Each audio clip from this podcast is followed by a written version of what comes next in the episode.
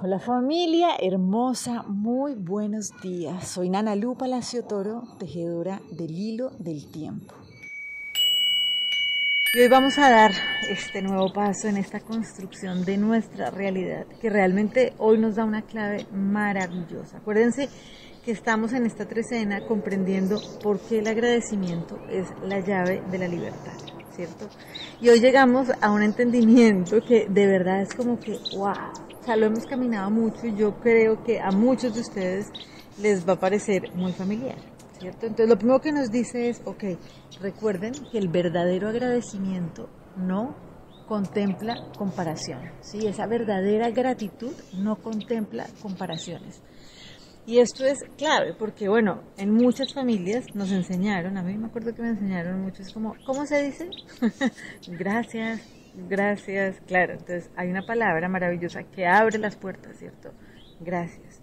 Pero necesitamos entender cómo utilizar esta llave para que de verdad nos funcione, porque hay veces que ese, esa gratitud, esas gracias, no nos abren las puertas. Entonces hoy vamos a descubrir por qué es así. Entonces el Nahual Onsequiaj es el que nos dice, ok, recuerden que siempre hay dos caminos ¿sí? para transitar la vida. Entonces uno es con gozo, y otro es, o sea, desde el amor, desde la confianza, y el otro es desde la dificultad, desde el miedo, desde el dolor.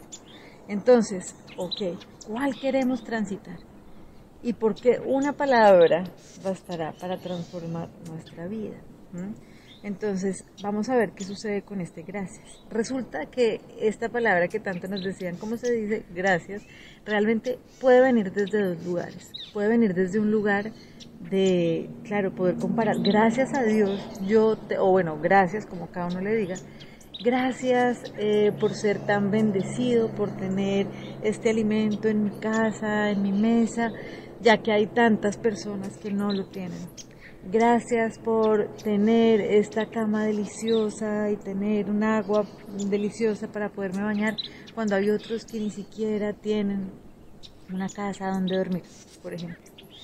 Esa gratitud es algo que nos toca tener mucho cuidado porque es una gratitud que viene desde la comparación y a nivel pedagógico nos puede servir, pero realmente no nos lleva a elevar nuestra frecuencia vibratoria porque hay una gratitud que es la que viene desde esa comprensión de que realmente todo tiene un propósito de amor, es decir, un propósito de transformación y agradezco porque realmente todos en nuestro proceso evolutivo como seres hermosos, maravillosos, completos que somos, agradezco porque tenemos la capacidad de irnos transformando y de ir desarrollando esos potenciales que necesitamos. Aquí hay una diferencia muy grande. ¿sí? Entonces, claro, si yo en algún momento digo, gracias Dios porque tengo determinadas cosas y el otro no, lo que estoy generando, aunque aparentemente sea en el nombre del amor, lo que estoy haciendo es una diferencia. ¿sí? Allá están ellos, acá estoy yo. Y mi bienestar, entonces solamente puede ser evidente a partir de ver la dificultad del otro.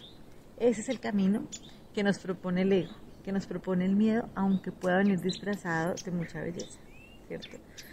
Pero está el otro camino, que es el camino de la conciencia, que es donde nosotros entendemos que realmente tanto esa persona que está teniendo una situación difícil, que puedo ser yo, ¿sí? o el que sea, está viviendo la situación que realmente lo está llevando a comprender quién es, ¿sí? a tomar esa decisión de conocerse, de transformarse, y por eso esa dificultad, que podría considerarse el momento más difícil de la vida, bien llevada, se puede convertir en un gran regalo.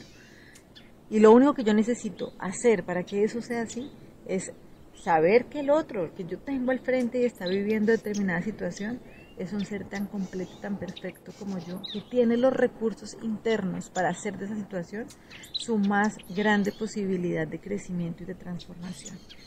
Esto es súper clave. Entonces, acuérdense, hay un agradecimiento que está basado en el miedo, o sea, en la comparación. Y hay un agradecimiento que realmente viene de esa aceptación de que somos uno solo, y que cuando alguien está viviendo algo difícil, ¿qué es lo que necesito hacer yo? No es ser indolente, no es que no me importe, no es que no tenga compasión. ¿Qué es lo que tengo que hacer yo? ¿Qué es lo que estoy aprendiendo en esta situación? Me hago cargo de eso que estoy aprendiendo, de eso que me está enseñando. Y esa es la manera, a nivel cuántico, a nivel realmente de ese ser de luz, tejido que somos y que estamos unidos, que yo tengo para ayudar a transformar esa situación. Entonces agradezco porque todo está en ese orden perfecto, en ese orden divino. Entonces, cuando yo me conecto con esa gratitud es cuando realmente estoy elevando mi frecuencia vibratoria, porque no es desde el miedo, sino desde la certeza. Y ahí es cuando sucede lo que abrimos hace siete días, que nos ahí el trabajo era solo, asegurémonos de dejar que Dios venga a mí. ¿Cómo me aseguro de que Dios venga a mí? Pues sencillamente siendo quien soy yo, elevando mi frecuencia vibratoria. Y si veo que en algún momento algo me está generando malestar, sencillamente pido ayuda. No estoy pudiendo con esto. Ayuda, por favor. Y en esa humildad es cuando llega la claridad, es cuando llega la corrección. Entonces, hoy vamos a dar este paso de la mano del curso de milagros con la lección que nos cuenta que el amor es el camino que recorro con gratitud. Entonces, así como lo dice el curso, dice, no le das gracias a Dios porque tu hermano esté más esclavizado que tú, ni tampoco podrías, en tu sano juicio, enfadarte si él parece ser más libre. El amor no hace comparaciones y la gratitud solo puede ser sincera si va acompañada de amor. Le damos gracias a Dios nuestro Padre porque todas las cosas encontrarán su libertad en nosotros. Es imposible que algunas puedan liberarse mientras otras permanecen cautivas. Pues ¿quién puede regatear en nombre del amor? Da gracias, por lo tanto, pero con sinceridad.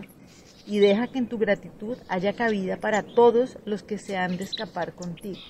Los enfermos, los débiles, los necesitados y los temerosos, así como los que se lamentan de lo que parece ser una pérdida, los que sienten un aparente dolor y los que pasan frío o hambre y caminan por el camino del odio y la senda de la muerte.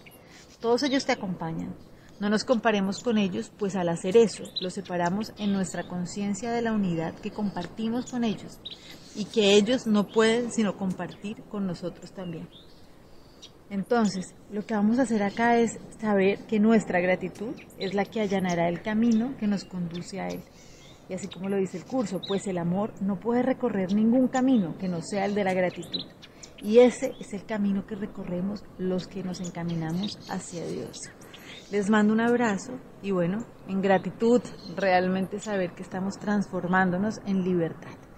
Un abrazo y bendiciones para todos.